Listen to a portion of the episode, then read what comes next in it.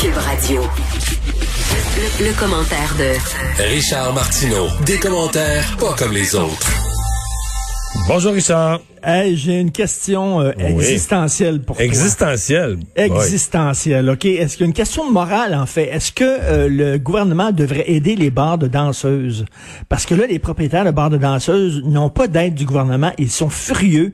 Et ils disent, écoutez, là, peut-être que vous n'aimez pas euh, le genre de spectacle qu'on présente. Peut-être que vous trouvez que c'est immoral, mais ce n'est pas illégal. Nous sommes des établissements légaux.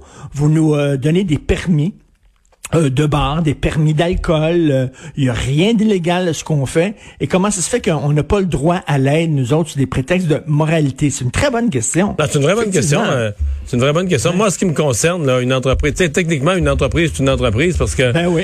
t'as des entreprises moins moins visibles ou moins connues, mais tu sais à la limite, on pourrait dire euh, une distillerie qui fabrique de l'alcool. Euh, ben, les SQDC, là, ils sont syndiqués. Ben oui. Euh, ben oui. Les entreprises qui fabriquent du cannabis. C'est pas un cas d'affaire où, moralement, pour les uns, c'est pas nécessairement souhaitable, c'est pas nécessairement une bonne affaire. Je sais pas. Ben, les danseuses là, qui ont perdu leur job, les danseuses nues, est-ce qu'ils ont reçu ah. la PCU? Ça, c'est sûr que oui. Mais la PCU, on, s'entend que c'est une baisse euh, de salaire considérable. En fait, tu poses pas la bonne question, Richard. les, les danseuses qui ont perdu leur job ont reçu la PCU ça c'est sûr. La question qu'il faut que tu poses, c'est les danseuses qui ont continué à danser ont-elles reçu de la PCU? Ça, se pourrait que la réponse, soit oui, pareil. Ils sont payés au noir. Bon, euh, tu voulais me parler de cette décision. Évidemment, ça va être le sujet de discussion euh, dans toutes les chaumières, j'ai bien l'impression, ce soir. Pas de rassemblement à Noël. Est-on surpris?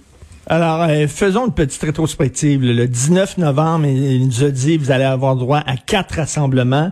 La semaine dernière, c'était deux rassemblements. Mardi, c'était, on va attendre le 11 décembre, mais deux jours après, il n'y en aura pas. C'est tout ça, hein. la, demi d'un mois. C'est quelque chose. Et là, les gens vont, vont se demander. Parce qu'entre-temps, entre-temps, euh, on était, à l'époque, il annonçait ça, on était à 1100 cas, puis il espérait que ça descende ben, à 800. Puis là, on est passé à 1200, 1300, 1400, 1500. Fait que, c'est devenu de plus la, la, question à se poser, c'est le 19 novembre, lorsqu'il nous a fait miroiter quatre rassemblements. C'était déjà beaucoup. Hein. Il y a des gens, beaucoup de gens sur le terrain, des des des, euh, des urgentologues, des épidémiologistes qui trouvaient ça que ça avait aucun bon sens. Euh, déjà à l'époque, est-ce que à l'époque, c'était quoi les chiffres qu'il avait en main? Est-ce qu'il savait que ça serait si pire que ça? Euh, Est-ce qu'il voulait nous faire, euh, je sais pas, il voulait se rendre populaire auprès des gens? Mais reste que, écoute, là, on ben parle d'un changement à 180 degrés. Réglons une chose. il, savait, il savait pas parce qu'il n'y a pas de façon de se rendre plus impopulaire que de promettre une chose puis de l'enlever là. Fait que je pense pas que ça pouvait être planifié comme ça. Le jour où il l'a annoncé, c'est parce que il était sous pression, les gens y posaient la question, puis là euh, il a sorti son plan. À mon avis, il l'a peut-être sorti un peu vite, il le reconnaît lui-même. Euh, est-ce qu'il aurait été mieux de commencer avec un plan, aller aller dans le sens contraire, commencer très minimaliste. Mais en fait, une, des, une des questions, Richard, toi, est-ce que tu penses que c'est l'annonce du plan? qui a tué, qui a tué Noël? C'est-à-dire que d'annoncer que plus de liberté pour Noël a fait que les gens ont pris plus de liberté dès le lendemain matin. Est-ce que c'est ça qui a fait monter le nombre de cas? Peut-être. Peut-être. Parce que tu sais, quand il dit, écoute, on va avoir droit à quatre rassemblements dans le temps des fêtes, mais tu dis, c'est pas si pire que ça. Finalement, si euh, dans, dans moins d'un mois, on va pouvoir euh, faire quatre rassemblements, c'est dans un mois. C'est pas si pire que ça. Je sais pas, mais la, bonne nouvelle, c'est que je pense que les, Québécois, parce qu'ils ont vu à la télé, ils ont entendu à la radio beaucoup de gens sur le terrain du système de santé. Les Québécois s'étaient fait à l'idée. L'annonce aujourd'hui, je pense, ne surprend personne. Et euh, Claude Villeneuve me disait ce matin, puis je trouve qu'il avait, raison. Il dit, on, là, s'il attend trop, euh, Monsieur Legault, c'est presque la population qui va faire pression auprès de lui pour que pour qu'il qui recule et qui euh, abaisse ça peut-être à un rassemblement. Là, c'est pas du tout. Là, c'est absolument aucun rassemblement. Mais je pense que mentalement, les gens étaient prêts à ça on voyait bien là, que les, les, les, cas, ça, ça, ça, tenait pas debout. Cela dit, euh, tu veux, il y a quelques jours, avant, euh, avant que, bien sûr, la décision d'aujourd'hui, il y a quelques jours, on connaît tous Jean Bottary, là, qui parle beaucoup aux médias, c'est un préposé aux bénéficiaires, et il dit, moi, regarde, il n'y en aura pas de Noël pour moi, parce que je le vois sur le terrain, je suis dans les CHSLD, et euh, écoute, il n'y en aura pas de Noël pour moi. Et Lucie Laurier lui a écrit en disant, c'est parce que tu veux pas voir ta famille, puis tu te cherches une excuse. Parce que t'aimes pas les gens de ta famille, tu cherches une activité. Faut-tu être Hum. complètement déconnecté là. Ça n'a pas de Hmm. mot, ça a pas de maudit bon sens. Mais Ah. bref, je pense que les gens. Mais moi, ce que ce que j'ai hâte de voir, c'est Monsieur Arruda devant euh, la commission parlementaire. Écoute, il va se faire griller pendant trois heures par les gens de l'opposition. Et je sais pas si tu as lu Michel David aujourd'hui dans le Devoir, mais qui disait pour l'opposition, ça va être un exercice quand même assez délicat. Oui. Parce qu'il faut pas qu'il aille trop fort, parce que à tort ou à raison, Monsieur Arruda est encore très aimé de la population Pas juste ça. québécoise. Il- va falloir, Et- moi, je pense qu'il falloir que l'opposition soit, ait un ton, là, constructif. Plus je parle pas de, tu peux poser des questions dures quand même, mais il faut que tu aies l'air d'être en mode solution. Quand j'entendais l'opposition qui disait, ben, on veut entre autres y demander la décision sur Noël, là, ça s'est-tu pris, là, que l'un a dit une chose, puis l'autre a dit l'autre, puis l'autre n'a pas voulu, quatre jours, deux jours. Ça, ça s'appelle du picossage. Aller savoir dans une décision, la discussion, qu'est-ce qui s'est passé. Ça, il y a aucune recherche là-dedans que la pandémie aille mieux demain.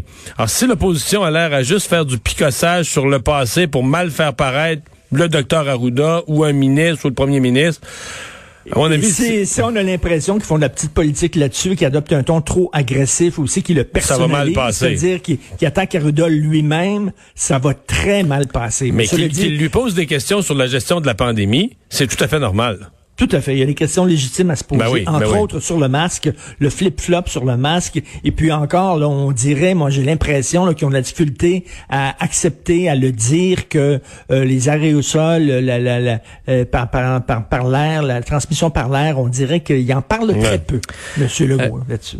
Richard, un mot sur l'industrie du cinéma qui est aujourd'hui, euh, disons, ébranlée par une nouvelle, euh, un des films les plus attendus des prochains mois, Dune, qui sera disponible en streaming.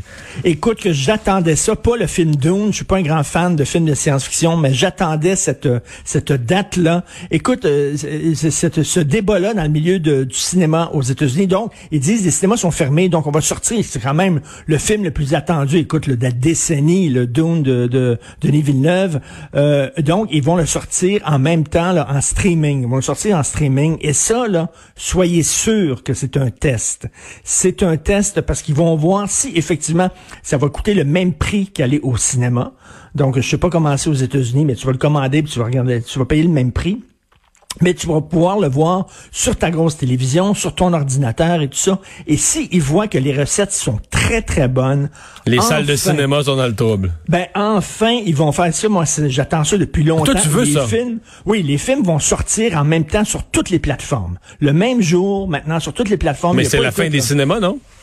Euh, non, parce qu'il y a des gens qui vont aller vouloir voir des films sur grand écran. Plus les jeunes. Ben, moins. là. Ben, es-tu allé au cinéma récemment? C'est désagréable. C'est vraiment désagréable. Les gens parlent pendant le film. Ils mangent, là. À ce temps-là, Ben non, il y a plus personne, Richard, souvent. Non, non, mais quand tu y vas, quand c'est ouvert, là. Ouais. Quand c'est, euh, quand, à, à la fin de la pandémie, parce que moi, je veux que tu continues, là. Je veux qu'ils prennent cette décision-là et que tu puisses voir le film sur toutes les plateformes le même jour. Parce que les gens, là, ils ont plus des petites télévisions noir et blanc, là. Je veux dire, tu sais, les, les Richard, grosses aujourd'hui, télévisions écran plat, ça coûte pas cher. T'as dû, A- AMC, là, qui est un géant du cinéma aux États-Unis, leur action baissait aujourd'hui de 16 là, après cette annonce-là. Après cette annonce-là? Ça valait Écoute, 8 c'est- dollars euh, avant la pandémie, là, ils sont rendus à 3,63 Écoute, ce serait le fun d'en parler avec Goudzo. Vincent Goudzo, il doit coller au plafond ben, Ben, raide. Je ça. trouve que moi, entendre des gens parler tout le long, euh, sentir de la bouffe avec du fromage fondu, des hot dogs et tout ça, les téléphones... T'es rendu trop vieux, gens- Richard, t'as plus de oui, patience. Mais les oui, films, tu j'ai- peux les voir deux mois plus tard quand ça J'ai sort. plus de maudite patience. J'ai une grosse télévision, j'ai un bon système de son. Je veux les voir le même jour maintenant, et j'espère qu'ils vont prendre cette décision-là. Puis c'est fini, on est en- on va être en 2021 là. Tu vas pouvoir choisir la plateforme que tu veux. Et rapidement, tu veux me parler d'un ancien directeur euh, des infos de l'information à Radio-Canada? Alain Saunier, directeur des infos de la chaîne française de Radio-Canada, qui a écrit un texte en disant, là, parce qu'on parlait, il parlait du programme Tandem, on s'en parlait au Radio-Canada, euh, fait du public reportage. Et là, il dit, là, Radio-Canada va voir que ça arrête avec la publicité. C'est pas plus de publicité que ça prend Radio-Canada. C'est pas de publicité. Et les chaînes publiques, entre autres en Angleterre, la BBC, il y a pas de pub. Et c'est là que c'est qui différencie la chaîne publique et la chaîne privée. Les publicités, ça existe à une chose. c'est- un truc. C'est tu, fais des émissions populaires pour avoir des codes d'écoute. Et là, quand tu as des grosses codes d'écoute, tu peux attirer des publicitaires. Et c'est ça, le jeu de la publicité, c'était obligé, ça t'oblige quasiment à faire une programmation très populaire. Or, ce n'est pas le rôle de la télé publique ce n'est pas de faire des émissions très populaires et d'avoir les plus grandes cotes d'écoute. C'est de faire des compléments d'émissions, des émissions que le privé ne peut pas se permettre de diffuser parce qu'il y a moins de gens qui regardent. Par exemple, les francs-tireurs. dans les bonnes années, on faisait quoi? 150 000 à Télé-Québec? C'est pas énorme, c'est tout petit. On avait un auditoire qui était très, très niché. Euh, mais tu sais, c'était, c'était parfait pour une télévision publique comme Télé-Québec. Et là, Radio-Canada, avec la course à la publicité, est en train de totalement dévoyer, détourner sa mission. Alain Saunier, qui est un ancien de Radio-Canada, il dit, il faut arrêter, il faut arrêter la pub à Radio-Canada et que ça, ça redevienne une véritable télévision Merci Richard. Merci à demain. Salut.